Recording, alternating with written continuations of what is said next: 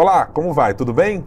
O governo Lula busca imprimir a sua marca nesse terceiro mandato, mas está enfrentando algumas dificuldades com anúncios inesperados de ministro que resultaram até em pito público do presidente em reunião ministerial. E o governador Romeu Zema tem arregaçado as mangas e colocado a sua cara para fazer o trato político entre o Poder Executivo e a Assembleia Legislativa no governo Zema II. Esses são os assuntos que a gente vai abordar no podcast na nossa edição de hoje.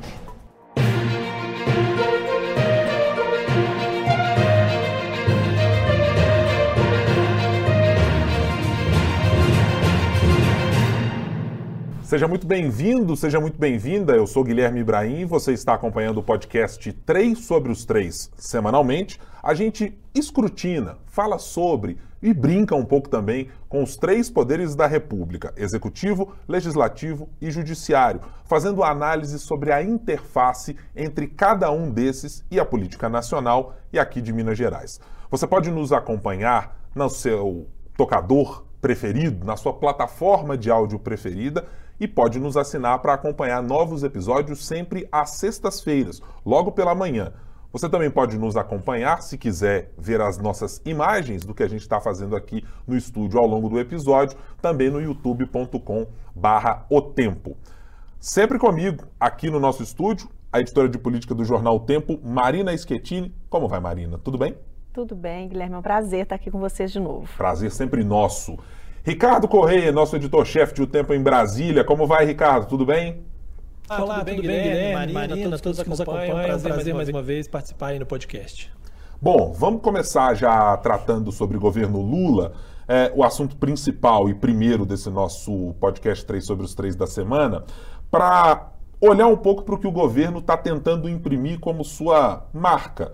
O governo Lula não alcançou ainda os seus 100 dias mas tem tido uma série de anúncios, alguns organizados da maneira que o presidente Luiz Inácio Lula da Silva gostaria, outros que têm se transformado em desmentidos, em até pitos públicos, como aconteceu recentemente, num tom de ironia em que numa das reuniões ministeriais, no espaço aberto à imprensa, com todas as imagens, fotógrafos e todo mundo à vista, o presidente Luiz Inácio Lula da Silva disse claramente que quem tivesse uma ideia genial para ser apresentada à sociedade deveria fazê-lo antes. À Casa Civil, à Secretaria de Relações Institucionais e ao próprio presidente Lula para tornar aquilo algo de governo.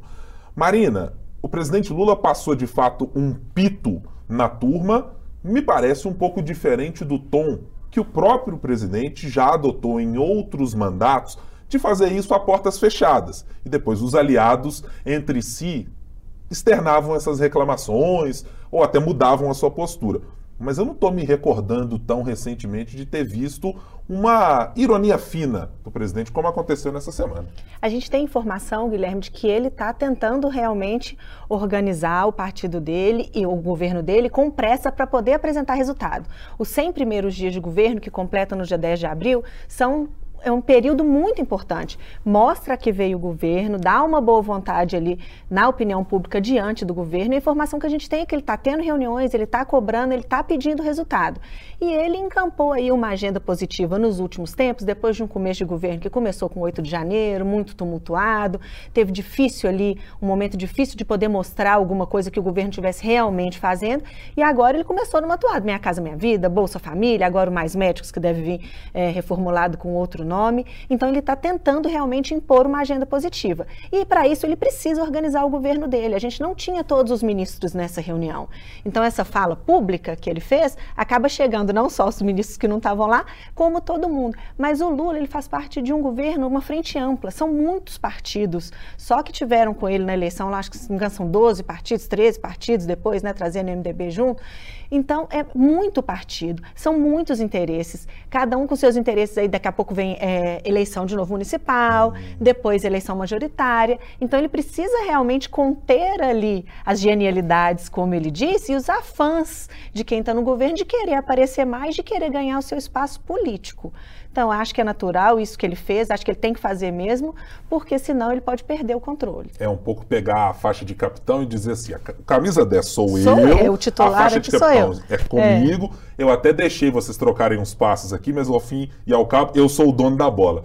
Ricardo, é, foi entendido e interpretado é, por nós dos meios de comunicação há pelo menos dois episódios essa fala do presidente. O primeiro deles com o ministro Márcio França, ao fazer um anúncio ali de uma espécie de uh, programa de voos a preços mais convidativos, na casa dos 200 reais, que seriam para aposentados e etc., dado no fim de semana anterior à fala do presidente, e também uma remissão um pouco anterior ao que o ministro Carlos Lupe também tinha mencionado anteriormente ao falar sobre mudanças. Uh, uh, legislativas que podiam acontecer e que o governo tinha uma ideia XY que foi logo uh, repelida pelo governo Lula. É, é muita gente para dar uh, pitaco e por isso o presidente precisou pegar a turma e baixar a bola e dizer: calma lá que o capitão sou eu.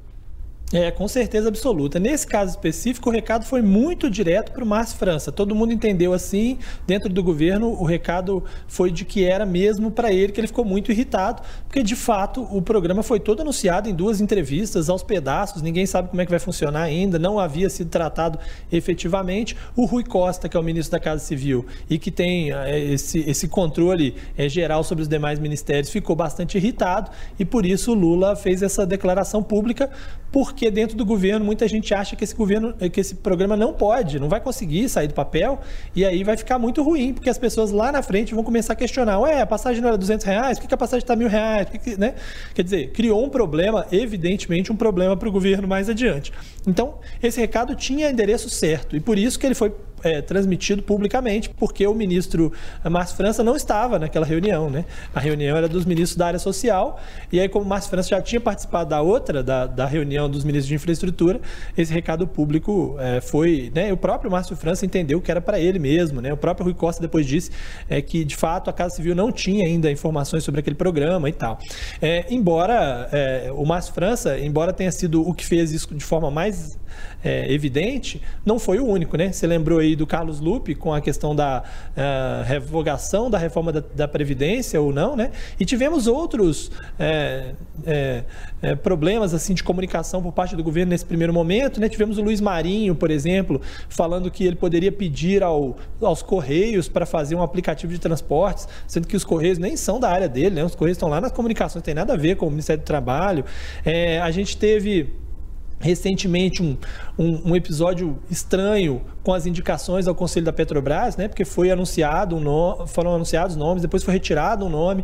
Aí houve uma discussão se aqueles nomes estavam ou não alinhados com o do presidente da República, né? Depois é, colocaram para os quentes na história. Então é, também teve essa história, né? É... O Haddad Lá... com a reoneração dos combustíveis. É isso. Eu ia falar isso agora. Lá atrás teve essa questão da reoneração dos combustíveis porque a, a Fazenda era contra, né? E, e os outros é, da área política eram a favor, então teve um, uma discussão lá se ia voltar, não ia voltar no início, o Haddad chegou a falar que ia voltar, aí acabou ah, atrasando essa volta, embora o Haddad me pareça ser o ministro que até agora tem cumprido mais essa regra de que tem que conversar com o presidente com a, a, a Casa Civil. Ele tem, tem percebido isso muito claramente nas entrevistas dele. O Haddad é um dos ministros que mais tem dado entrevistas, né?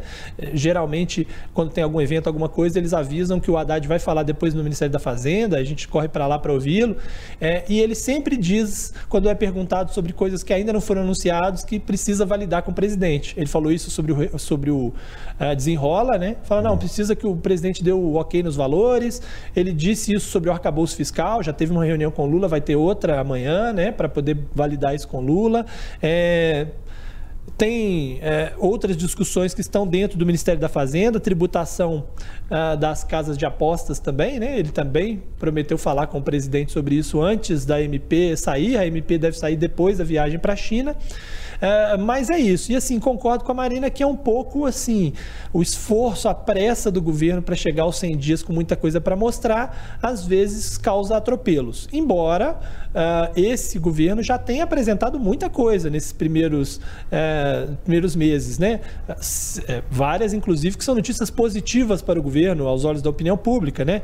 É, é, é, correção do, da, da merenda escolar, né? 37%, até no, no, caso das bolsas da CAPES, esse Bolsa Família turbinado com 150 reais é, para uh, crianças. O próprio salário mínimo, né, Ricardo? De alguma maneira, ainda que o valor é. seja usado pela oposição para dizer, Sim. ah, não, são só 18 reais, não é, é picanha, mais, etc. Né? Mas, bom, é, algo que você coloca no rol é ali. Positivo. Dizer, não, eu, eu é, fiz um é. reajuste que não aconteceria fosse outro governo. Exato, porque já tinha havido um reajuste é, normal e esse foi reajuste real, ganho real, né? Então também teve isso. É, tem agora esses programas, essas inaugurações da Minha Casa Minha Vida, do Mais Médicos, como a Marina falou. É, então, assim, teve muitas medidas ambientais no primeiro momento, né? Depois. É, é, Fundo Amazônia e mais outras é, medidas ambientais logo no início do governo. Então, assim, tudo isso deu um fôlego para o governo ter o que mostrar. É, mas, como estava ali eclipsado um pouco ainda pelo 8 de janeiro e agora essas polêmicas do Bolsonaro, o governo vai ser ainda mais cobrado a partir de agora. Então, é, é, é preciso ordenar um pouco a casa para não sair fazendo anúncios que depois não tem como cumprir, né? E eu acho que vai ter que fazer mais pitos, vão ter mais ajustes a serem feitos. O próprio Márcio França já falou de novo sobre o programa. Ele é. voltou a falar sobre o programa em outra entrevista. Então ele entendeu o pito, chegou a ele, mas eu acho que não vai ser suficiente só esse pito. Vai precisar de mais ações para poder baixar a bola do povo. E eu acho que eu estava olhando para esse, esse cenário e eu acho que tem dois componentes aí que me parecem bem importantes. O primeiro é que há, claro, uma tentativa do presidente Lula de controlar, vou repetir aqui o que eu uso em outros podcasts, a palavra da moda, a narrativa a respeito do seu próprio governo, porque você precisa colocar uma ideia de o meu time em campo faz isso, até para criar um efeito de contraposição ao que foi o governo Bolsonaro. O, o grande alicerce da eleição do presidente Lula foi fazer uma contraposição em todos e quaisquer aspectos que havia entre ele e o ex-presidente. É dizer, um presidente é autoritário, eu sou um democrata. Um presidente não olha para o social, eu olho para o social. Um presidente não se preocupa com a educação, eu preocupo com a educação. E isso você só consegue controlar de alguma maneira, ou da maneira mais acessível à população, colocando coisas tangíveis à frente dela. É dizer, olha, eu não conseguia ter a minha bolsa de estudos paga, é, ou a minha bolsa é, do governo, e agora eu consigo, eu estou materializando essas conquistas. E acho que se tem alguém que tem esse volume de conquistas para ser lembrado, e, e, que sabe como isso pode funcionar quando se tem um cenário de superávit primário, de contas públicas ah, organizadas, é o presidente Lula após uh, o que aconteceu no governo Lula 1, aí já de meados para o final do governo Lula 1, você já tinha esse cenário. Então eu acho que ele tende a aplicar ou tentar reproduzir esse mesmo modelo que para ele foi exitoso e garantiu uma reeleição àquela época, mesmo com o escândalo do mensalão batendo a porta ou, ou quase puxando pelo pé como um fantasma dia a dia, com pautas que faziam as pessoas serem eh, lembrarem daquele governo a, gente pode lembrar, por exemplo, a redução do IPI, na cabeça de muita gente, ainda é lembrado como um, grande feito do governo. Quer dizer, ó, conseguiu baixar e eu tive a possibilidade de comprar o meu carro. Os próprios programas sociais é, são e têm uma vinculação muito clara na cabeça da população às gestões do PT. Pesquisas mostraram que quando o ex-presidente Bolsonaro modificou uh, o nome do programa, a associação das pessoas ainda era: ah, não, é o Bolsa Família do Lula. Ou, ou essa ligação e essa conexão que é tangível para o eleitor. Eu acho esse um componente que com o qual o presidente Lula trabalha, mas que acho que, diferentemente de outras oportunidades, agora é o momento histórico mais difícil em que isso acontece. E por uma questão: a oposição não é a mesma que o presidente Lula teve em outros anos. É difícil encontrar paralelos de uma oposição tão estridente, tão vogal, tão presente nas redes sociais, tão capaz de alcançar certos eleitorados que é, conseguem fazer uma contraposição a esses programas. Eu citei o exemplo dos 18 reais do reajuste com o caso de picanha, porque isso é materializado. Se você passar pelas redes sociais de boa parte dos opositores do governo, seja aqui no Estado, seja na União, você vai perceber muito nitidamente que quando há um programa ou há uma ideia colocada pelo governo, rapidamente um embate naquele mesmo campo, ou usando aquele mesmo tema, surge. Para citar um exemplo mais recente, a ida do governador Flávio Dino a uma comunidade é, se transformou numa pauta de debate público, a ponto dele ser questionado de por que foi a uma favela, com carros. foi com dois carros e etc., na mesma semana em que o governo está anunciando investimentos do Pronas que é um programa para tratar de segurança pública e que, em tese, para aquelas comunidades, para as relações onde há abuso direcionado a mulheres nas comunidades mais carentes. Isso é onde um programa público como esse poderia tocar. E aí tem esse problema para o presidente conseguir resolver. Por isso que me parece ser mais difícil do que em outras oportunidades que o presidente tenha capacidade de controlar a visão e a, a dentro da caixinha dos primeiros governos com uma posição radicalmente diferente daquela que ele teve naquela oportunidade. Agora é muito mais fácil qualquer ministro comunicar com a população. É só ele pegar as redes sociais dele, não precisa nem ser numa entrevista igual foi o Mas França. Ele pega as redes sociais, anuncia qualquer coisa, lá pronto, chegou, puf, milhões de pessoas atingiu.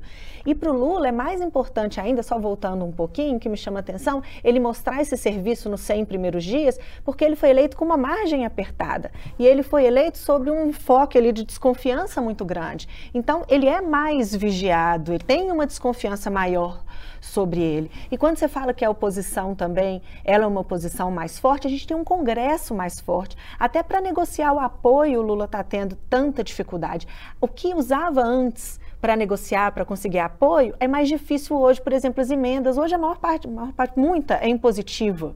Então, você não tem nem como negociar. O máximo que você pode fazer ali é atrasar um pouquinho o pagamento. Então, as artimanhas antigas de negociação hoje são muito mais difíceis. O Congresso é, é um Congresso muito mais poderoso, um Congresso muito mais independente. Então, é mais difícil você conseguir esse apoio. E Marina e Ricardo, não sei se vocês vão concordar comigo, é muito fácil perceber como há também uma distância entre as práticas de comunicação de um governo que quer ganhar o controle da pauta pública, né, de fazer o agenda setting do que é o próprio governo, com os meios de comunicação, com o seu eleitor, mas ao mesmo tempo a própria esquerda, se você olhar qualquer reduto no Twitter ali onde há um programa do governo, qualquer polêmica, tem sempre alguém do, do campo de esquerda dizendo assim: o governo comunica mal, o governo não consegue dizer para as pessoas. O PT é mestre no fogo amigo, né? O PT não consegue fazer é. isso enquanto a oposição está unida. Então, assim, há um problema, inclusive, de é, comunicação já detectado. É, não sei se pelo governo, mas por essa militância que a gente consegue medir é, muito ali numa rede social, num Facebook, num Twitter,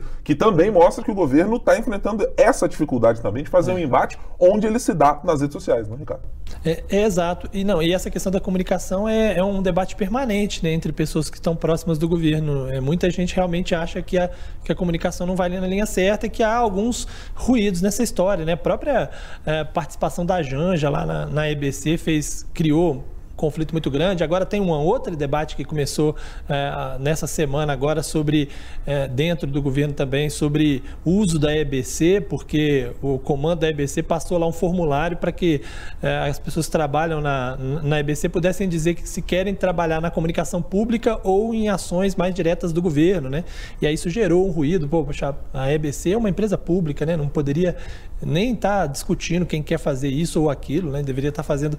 É, e isso tudo gera claro, argumentos e, e, e gera oportunidades para oposição, assim como as próprias falas do presidente. Né?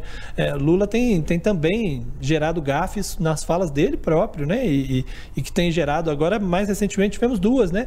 Uma, a questão da, dos indígenas, né? Quando ele fala, quando ele fala sobre o processo de escravidão no Brasil, e aí ele diz, ah, é porque diziam que os índios eram preguiçosos como um argumento para tentar trazer os negros para o Brasil, né? E, e isso de alguma forma é, permitiu uma coisa boa que seria a miscigenação, etc e tal, e Evidentemente que foi uma fala muito mal, mal colocada e mal recebida, assim como agora ontem, né, ele fez uma, uma fala também sobre obesidade, né, dizendo que os efeitos da obesidade são os mesmos efeitos da fome e tal. Isso também, tudo isso gera oportunidades para que a oposição possa se alimentar disso. E é uma oposição muito midiática também, porque grande parte dos eleitos foram eleitos com base nessa, nesse poder de comunicação nas redes isso tudo é um desafio, sem falar, claro, como vocês disseram, é, da força que o parlamento ganhou, principalmente dentro da Câmara, né, com a força que tem é, o presidente Arthur Lira, né, a ponto dele não ter precisado do governo. Pelo contrário, o governo teve que entrar na campanha dele, ao contrário do Pacheco, que precisou da ajuda do governo. É, e isso faz com que o governo tenha um respeito muito grande, né?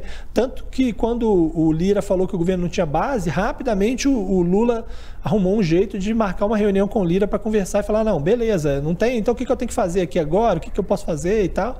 E agora também essa discussão sobre o arcabouço fiscal, né? O, o Haddad teve uma reunião ontem que não estava inicialmente prevista com, com o Lira também para discutir acordo, é, arcabouço fiscal antes de discutir de novo com o Lula, porque há essa preocupação de que as coisas possam não passar na Câmara. Hoje o governo não tem base sozinho. Então ele depende da base formada em torno de Arthur Lira. Então ele precisa, é, se ele quisesse ter pressa de fato para fazer essas coisas, reforma tributária, arcabouço fiscal, essa questão, essas MPs que estão travadas e tal, ele precisa muito do Arthur Lira, né? E para piorar, ainda tem essa, essa, essa, desavença entre Câmara e Senado em torno do, da tramitação uhum. das MPs, né? Que é mais um problema que apareceu no meio do caminho para quem quer fazer as coisas rápido, né? É. Eu, eu ia usar uma metáfora aqui, Ricardo, para lembrar, e eu acho que ela é vinculada ao ex-presidente folclórico do Corinthians, Vicente Mateus, a propósito da reunião que você citou de Lula e Lira, que era aquela história de perguntação, pô, ô, presidente, tá faltando entrosamento aí pro time, à época, para um Corinthians qualquer lá, tá faltando entrosamento, procura aí que eu quero saber como é que contrata. É, é o nível em que o governo tá para tentar organizar sua base. Tem coalizão, tem base, como é que a gente contrata? Forma como, né? O governo já tentou de tudo, né? Já distribuiu o ministério para quem não, não garantia apoio, já engoliu o Juscelino Filho, já liberou liberou, já negociou o valor recorde para a emenda parlamentar, já ajudou lá na indicação do Jonathan. É, Jonathan de Jesus lá para o TCU, já tentou tudo quanto é artimanha e não consegue, apesar de que a gente ainda não teve também, por causa de, dessa, desse impasse entre Lira, entre Pacheco, a gente ainda não teve um teste é, de é. votação. Mas indica que não conseguiu se organizar, não conseguiu garantir. Até quando a gente tem União Brasil, o MDB dizendo que não vão ser oposição certa, oposição para tudo, o PSD também já reclamando que, pô, eu que sou aliado, tenho três ministérios, o outro lá que não garante apoio, tem três também. O Republicanos, por exemplo, Marina, que já deixou claro com o Marcos Pereira na semana passada, numa entrevista ao jornal Folha de São Paulo, uma coisa é você dizer assim, não, estamos avaliando o governo Lula. Outra é dizer, não seremos base do governo Lula já de jeito nenhum, ou seja, já não foi contemplado possivelmente com o que gostaria, não tem janela de abertura de diálogo, então você já coloca também o pé na porta mostrando que essa dificuldade ainda é maior, né?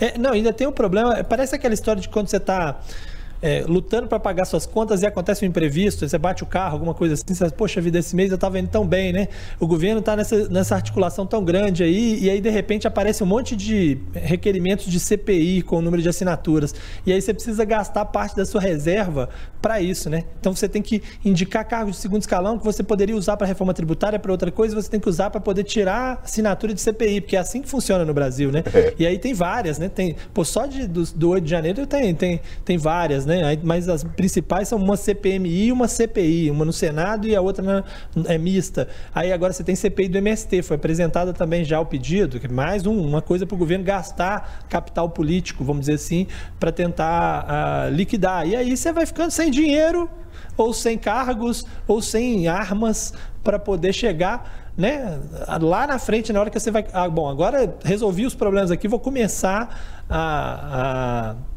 a, a, aprovar os projetos. E eu acho que também a oposição e parte do Centrão perceberam isso. Uhum. É, bom, se a negociação é no varejo, então eu vou criar dificuldades para vender facilidades, né?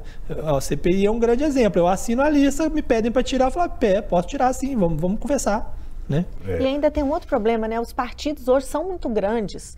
Se a gente pega União Brasil, DEM e PSL, formando União Brasil. Então você tem, você tem a liderança do DEM, que está lá dentro do partido, você tem a liderança que era a liderança do PSL, que está lá dentro do partido, aí tem União Brasil da Câmara, tem União Brasil do Senado. Quando o governo negociou os ministérios com a União Brasil, negociou com parte só do partido, a outra parte do partido ficou com raiva, se As sentiu divisões preterido. regionais, né, Marina? As divisões regionais, é isso. Então hoje ainda, hoje tudo é mais difícil para construir essa base do que era lá em 2003, quando ele assumiu a primeira vez. Uhum. Eu, vou, eu vou lançar uma pergunta para vocês e já adiantando que eu não sou partidário dessa tese, não.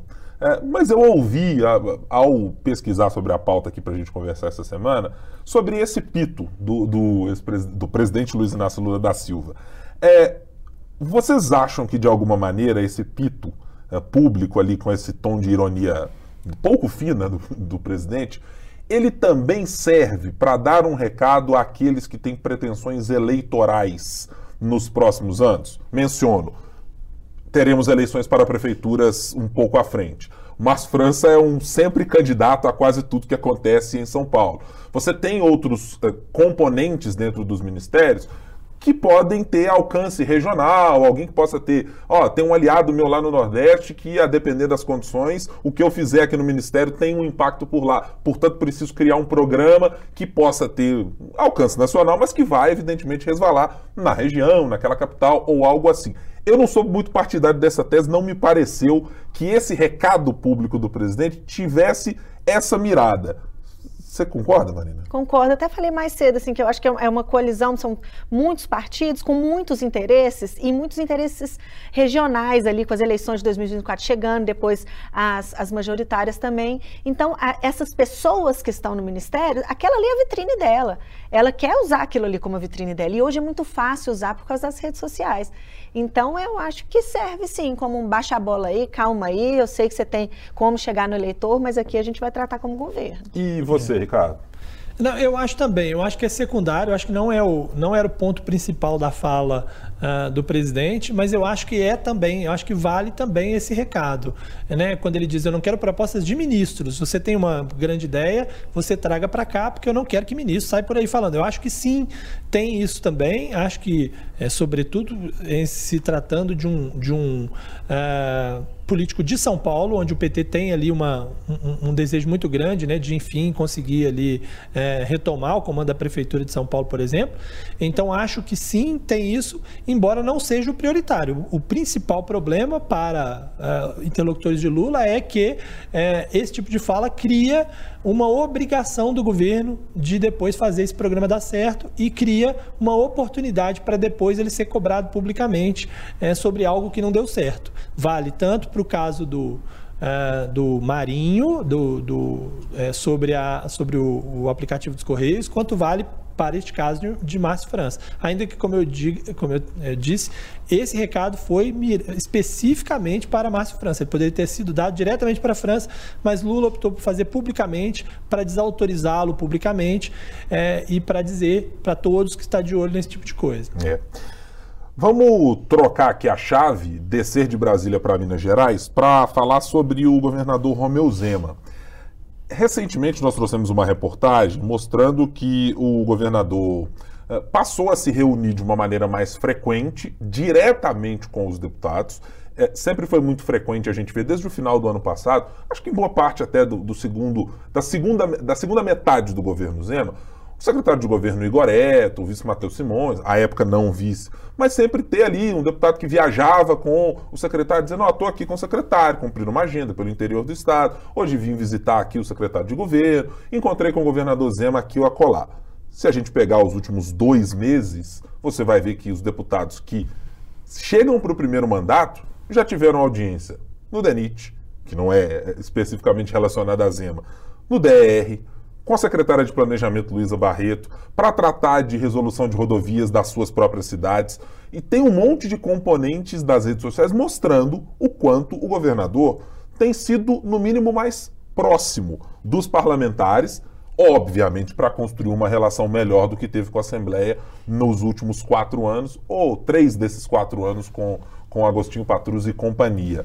É, o governador arregaçou as mangas, Marina, e você acredita que vai ser ele o condutor, o capitão, o guia de fazer o trato político com o executivo e a Assembleia Legislativa? Vamos ver se ele vai manter a, é, a, postura dele. O Zema admite que ele teve problemas de comunicação no primeiro mandato, que ele ficou muito distante dos deputados e ele está tentando tomar as rédeas agora e fazer essa aproximação. A gente tem informação que essas reuniões já acontecem, né? Tem acontecido, tem sido só com ele, ele tem deixado o secretário de lado e os deputados estão vendo isso de uma maneira muito positiva. Positiva, até me impressiona, assim, que é muito geral. Eles dizem que eles estão encontrando um, um governador muito empenhado empenhado, um governador disposto a ouvir. E o que eles dizem é o seguinte: agora é de titular para titular, secretário não tem mandato. Agora é de governador para deputado. Então é muito melhor. Eles estão dando um voto de confiança para o Zema. A tal ponto que até quando fala, ah, mas e essa história da RRF, que ele está propondo uma coisa muito pior do que ele falou que ele ia propor, congelar salário, não vai dar aumento pela inflação. Ele mentiu. Ah, não. O que eu acho que pode ter acontecido é que ele foi mal informado.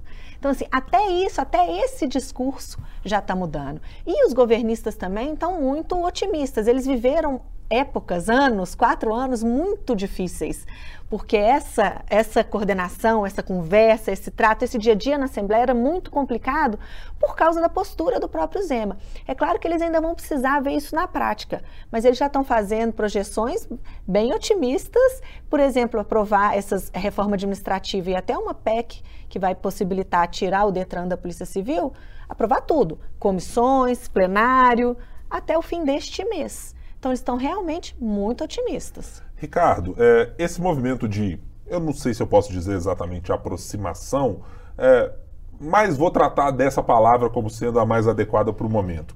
De aproximação do governador Romeu Zema dos deputados, é, você enxerga o governador com esse perfil? A necessidade é evidente, dado o que aconteceu no primeiro mandato.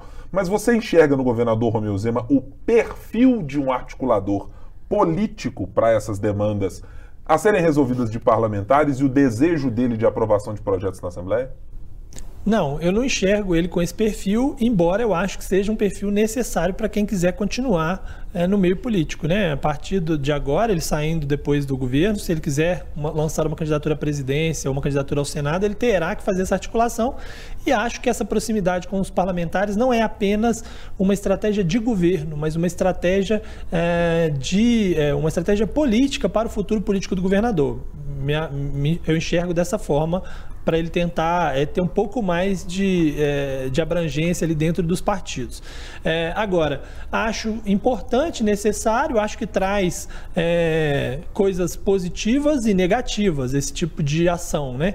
Quando você coloca o próprio governador para negociar diretamente com os parlamentares e, e tratar diretamente com os parlamentares, é, duas coisas positivas você traz. A primeira é o seguinte: é, o parlamentar ele se sente prestigiado, ele gosta disso, ele gosta de mostrar que ele tem poder poder de falar com o governador, né? Ele põe nas redes sociais, encontrei com o governador. É, é, ele, para ele é, é, um ativo importante para ele mostrar para o eleitor dele, né? Para dizer para o eleitor dele que ele é importante, que ele é relevante, que ele não é um deputado qualquer. Ele está lá, inclusive, negociando diretamente com o governador. Isso é, é um ponto positivo.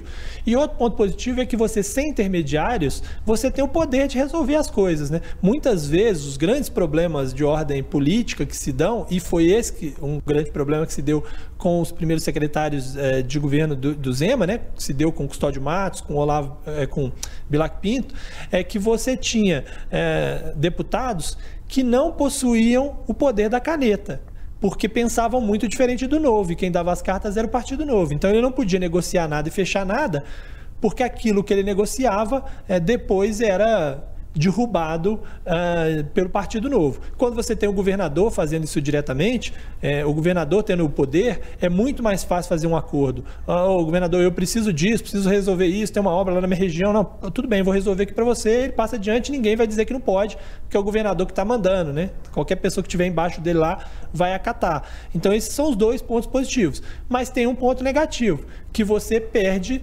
quando você perde esse intermediário, você perde também um escudo de proteção quando der algum problema, você não tem ninguém para dizer, ó, não, o secretário não soube atuar, vou demitir o secretário, a articulação não está boa, é só trocar a articulação. Não, você está fazendo ela diretamente e você tem, é, inclusive, a, a oportunidade, quando você é, é, tem um, um, um preposto é, de é, discutir, porque, veja, às vezes o parlamentar vira e fala o seguinte: eu quero isso, eu preciso disso, etc. e tal, e aquilo não é resolvido. Ainda que seja uma decisão do governador não resolver, o parlamentar sempre vai ficar na dúvida se aquele secretário passou mesmo a história, se ele é, cantou direito o negócio ou se é culpa do governador. Quando a conversa é mais direta, você perde um pouco dessa, dessa capacidade, por isso que isso é usado no último caso. Né? É, é curioso, Ricardo, como a gente é, não tem, às vezes, a percepção de nós que não somos interioranos, de, de, de, uma vida interiorana em boa parte do tempo, às vezes a gente não tem a dimensão do quanto a presença do governador numa determinada região é importante para o parlamentar que está lá. É, a gente recebeu nessa semana aqui no Café com Política a, uma deputada simpaticíssima, inclusive, de primeiro mandato, a, a deputada Ludmila Falcão, que estava aqui explicando assim. Eu falei, ô deputado, mas curioso, a senhora nessa semana já chamou o governador até para ir à festa do milho e etc.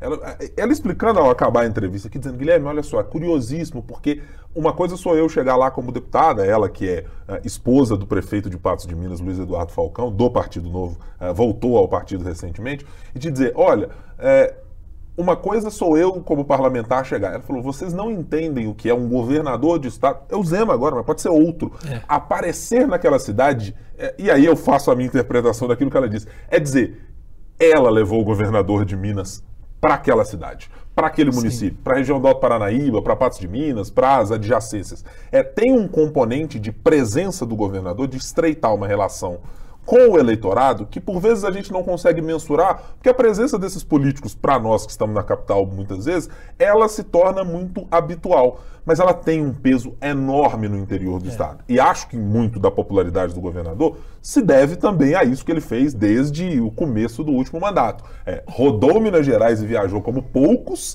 uh, viajaram na história de Minas Gerais, possivelmente, estou falando de uma impressão, não de um dado aqui objetivo, mas de estar na cidade, conversar com as pessoas, apertar a mão, entrar para tomar o um cafezinho, chegar nessas localidades. Eu acho que esse componente também a gente não pode ignorar, é, que é muito importante para um debate público que depois vai se dar na Assembleia dizer, poxa, o governador não foi na minha região, poxa, o governador não atendeu a demanda X, não atendeu a demanda Y.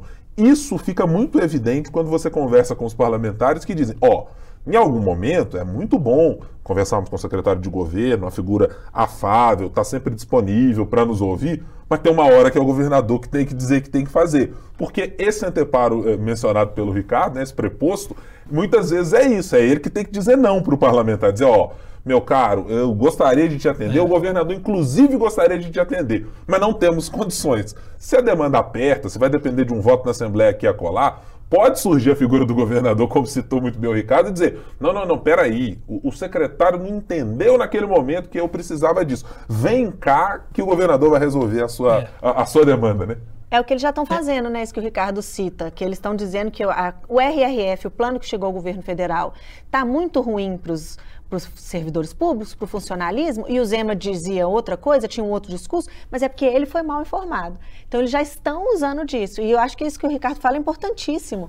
Vai ser isso que vai por terra abaixo se ele não se distanciar é. um pouco. Ricardo. É, agora tem que dar certo de qualquer jeito, né? Mas, ô, ô Guilherme, eu queria defender a minha posição de interiorano, que tá, você falou que a é gente... É verdade, ah, é verdade, é verdade ele é da Grande Muriaé. Mas eu quero dizer que, é. matematicamente, que eu sou mais interiorano do que de capital. Eu, eu fiquei 25 anos em Juiz de Fora, que apesar de é, eu, eu me referir muitas vezes brincando que, como litoral mineiro, né? É. Trata-se do interior de Minas.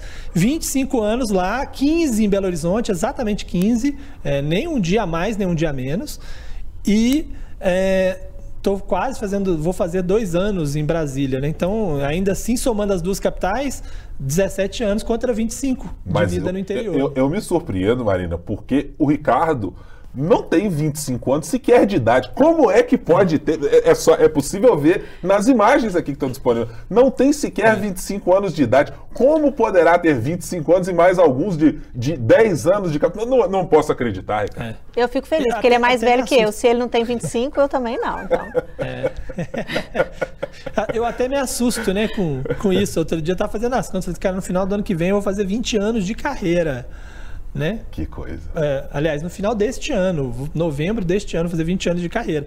Mas é isso. E o que você falou é muito relevante, porque, assim, de fato, no interior, a presença do governador é um negócio super importante. Duas coisas são muito diferentes da capital e do interior. É, um, a Câmara Municipal e a Prefeitura têm muito mais importância do que a Câmara Municipal e a Prefeitura de Belo Horizonte. O prefeito e os vereadores são muito mais importantes no interior do que na capital, porque é, no interior eles são as autoridades ali, né? Na capital você está misturando ali, você tem um evento ao prefeito e governador, obviamente está todo mundo é, se importando com o governador. Mas assim, a cobertura de Câmara Municipal, por exemplo, na, no interior é muito mais a, atenta e mais preocupada do que na capital. E outra é isso, a presença do governador é um negócio assim. É um acontecimento para a cidade. Né? Quando vai um secretário, já é. Quando é um governador, é um, é um grande acontecimento. O que de fato não se dá é, na capital, é onde as demandas, as principais demandas estão. Né? A, a, o interior tem essa coisa de sempre achar é, que está sendo está sendo preterido, né? E muitas vezes é de fato preterido, né? Então é, isso, isso faz enorme diferença nessa negociação com os parlamentares, que são os grandes representantes uh, dessas regiões do Estado. Né? É, mas deixa eu trazer um outro componente que eu acho importante aqui. O governador Zema uh, não é só arregaçar as mangas do ponto de vista do cafezinho, vamos receber, não. Tem questões práticas do governo Essa semana, o governo de Minas e o BDMG lançaram o chamado edital Municípios de 2023. E tem aqui dois dados que eu chamo a atenção, que eu acho importante para mostrar como tem uma vinculação e um entendimento do quanto o interior, para o projeto político do governador, é absolutamente crucial. No edital, há um valor recorde que é de 400 milhões de reais de financiamento do BDMG. É 33% superior ao último edital que foi lançado para essa mesma finalidade, para garantir empréstimos aos municípios.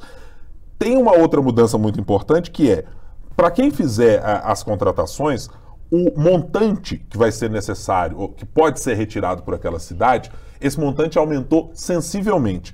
É, o limite, por exemplo, de financiamento dos municípios mais do que dobrou. Então, pense, num cenário em que você pode ter uh, um ano de 2023 com dificuldades econômicas, ainda de recuperação, se é que ela virá, uh, de recomposição de ICMS, de tudo aquilo que ficou para trás do ano de 2022 como saldo negativo para as prefeituras, você ainda pode ter um 2024 com o mesmo eco de problemas, mas o governador está se apresentando tecnicamente com a estrutura do BDMG para dizer: não, veja bem, vocês das cidades do interior, você prefeito, tem aqui a possibilidade de, com o meu governo, com o meu banco de fomento, poder utilizar empréstimos e garantir que você tenha na sua cidade uma obra X, uma obra Y. Então, uma coisa ainda é o contato com os deputados, que, claro, vão fazer interface com seus prefeitos no interior. Mas outra é também ter, além disso, a máquina pública funcionando para garantir que esses prefeitos, que em 2024, não podemos esquecer, teremos eleições municipais para prefeitos também sejam lembrados como aliados para dizer o governador Romeu Zema não só arregaçou as mangas, também garantiu recurso para você que está aí no seu município podendo fazer obra e garantir apoio para os deputados da região, os estaduais ou federais, para o senador que atua na região e muito mais. Você falou de dinheiro, eu lembrei de outra coisa aqui na Assembleia também, outra estratégia. Os deputados eles têm um projeto para aumentar o valor das emendas e o governo parece que não está criando nenhum empecilho mais uma coisa a favor dessa relação governo-deputados. Outra coisa, o governo não quer mexer, discutir, falar, nem negociar nessas conversas agora o regime de recuperação fiscal, quer deixar isso para o segundo semestre. Primeiro que ele não precisa mesmo, porque ele está na negociação com o Tesouro e essa negociação vai até julho, e porque ele precisa aprovar essas coisas, reforma administrativa, ele quer voltar a tratar de Codemig, então ele não quer saber de polêmica por agora. Uhum. Tem um outro dado aí, Ricardo Marino, eu ouvi uh, em off aqui de uma pessoa governista ao longo das últimas semanas sobre esse ponto de 1 para 2% do orçamento citado pela Marina, que é uh, quase que estamos adoçando um pouco a boca até da oposição, que afinal de contas não tem ninguém na oposição que vai reclamar dos deputados federais, aliás, dos deputados estaduais, de receber mais recursos de um orçamento que vai sair de pouco mais de 800 milhões de reais, que pode chegar a 1 bilhão e 700 com o aumento das emendas, até a oposição pode se tornar mais não sei se maleável, mas menos. Uh, uh, uh, Para que comprar briga? Né? Por que eu vou comprar é. uma briga com a oposição de cara? Não, não tem problema. Nós somos absolutamente favoráveis também às emendas. Então eu acho que até esse trato inicial sinaliza o quanto o governo entendeu o tamanho do problema em que ele se colocou na última eleição, aliás, na última legislatura e no último mandato do governador, e está usando todas as armas de momento para já deixar um ambiente mais ou menos azeitado. O que eu não sei, Ricardo, é se talvez estão usando todas as armas agora e depois, com orçamento impositivo, com edital de BDMG apresentado, com o governador na linha de frente. E se as coisas desandarem daqui seis meses? O que mais tem o governo para entregar do ponto de vista de base de negociação? Acho que vai ficar talvez com as mãos, uh, se não atadas, mas com alguma dificuldade de encontrar uh, componentes que possam servir de interesse dos parlamentares. Né? É, é verdade, mas assim, por, por outro lado, é, ele vive um momento em que ele precisa resolver logo a questão da base para começar a empurrar as coisas é, para serem feitas, e ele precisa de um, desse empurrão inicial para tirar as coisas do lugar e depois, se lá na frente o governo der certo e começar a, a né, popular, com bastante popularidade, o governador é, se tornando uma figura é, relevante na negociação política futura, podendo vir a ser um candidato à presidência e tal, é, fica mais difícil ser oposição a ele, né? Então eu acho que a estratégia de tentar tirar o negócio do lugar, tocar o, o barco, eu acho que para isso tem uma série de estratégias. Uma é essa, tem outras, né? A gente está vendo. A própria reforma administrativa tem um pouco disso, né? Você vai é, compor melhor a área política ali, colocando mais um, né, um aliado ali num cargo de casa civil. Você cria mais uma secretaria para você, em contrapartida, dar ali algum é, um poder para o novo que ele não tinha, para poder né, compensar o fato que ele vai perder algum, algum espaço. Eu, eu vejo isso muito como uma estratégia é, futura e menos como uma estratégia de governo. Claro que o governo funcionar e dar certo é importante para essa estratégia é, política do governador no futuro, né? Mas é, eu vejo muito disso e vejo assim aquela coisa de bom, vamos botar um gás agora no início para a gente não começar errado como começou no primeiro governo do ponto de vista político e mais adiante a própria força política do governo, se ele der certo no início, vai fazer com que todos se unam naquela ideia de que o Palácio da Liberdade, agora o Palácio Tiradentes, é o grande partido é, de Minas Gerais. Né? É, essa máxima que poucas vezes muda na política mineira de que o maior partido da história de Minas Gerais é o PL, né? Era o Palácio é. da Liberdade, agora é a cidade administrativa. Agora é o P... Era o PL, agora é o PT, né? é o Palácio Tiradentes. que, co... que, coisa. Bom, tem gente que não vai gostar muito, não, Ricardo, mas tudo bem, faz parte. Né? Não somos nós que inventamos a regra uh, das siglas e das abreviaturas. Não é, não é com a gente esse problema. Vamos caminhando aqui para o final do nosso três sobre os três nessa semana, e agora é a hora dos Palpites das apostas, nunca da futurologia, das apostas, de vossas senhorias sobre no que prestar atenção na próxima semana.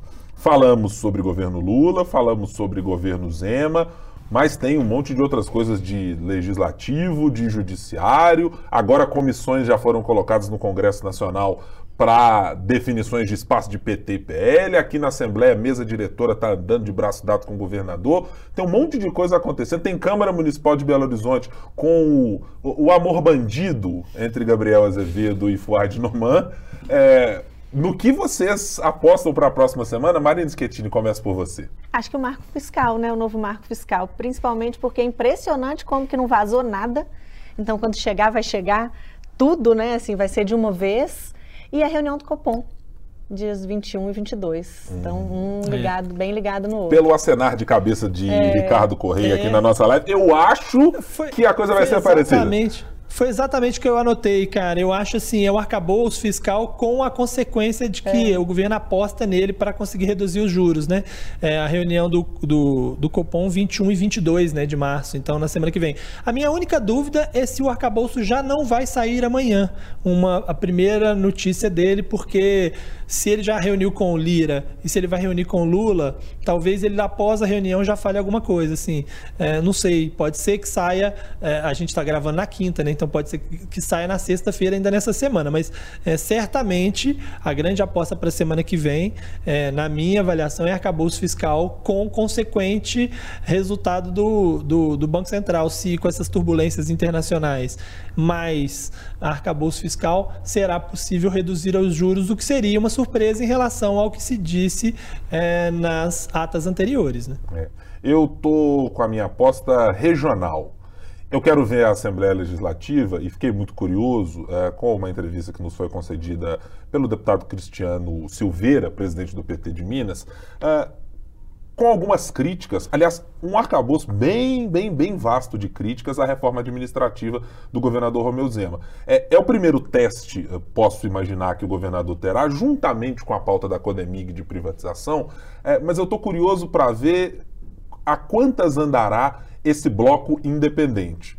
Para a reforma administrativa, acho muito pouco provável que ele indique algo de destoar muito do governo, porque afinal de contas é um espaço de acomodação que esse campo dos deputados do meio pode falar, opa, pode sobrar alguma coisinha para mim numa reforma administrativa, um aliado emplacado aqui ou acolá.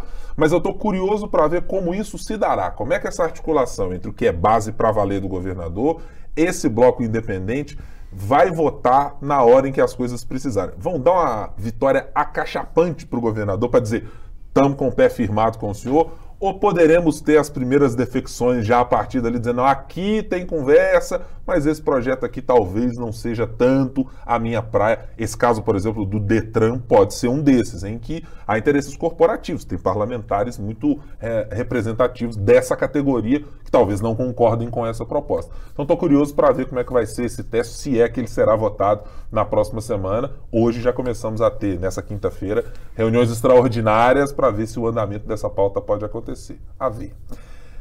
Muito obrigado, senhores, por mais um 3 sobre os 3 nessa semana. Obrigado, hein, Marina. Até semana que vem. Até. Um abraço para todo mundo, para todo mundo que está com a gente. Meninos, um abraço para vocês. Ricardo Correia, aquele abraço, bom descanso. Nos vemos na semana que vem. Combinado. Um abraço para vocês e até semana que vem.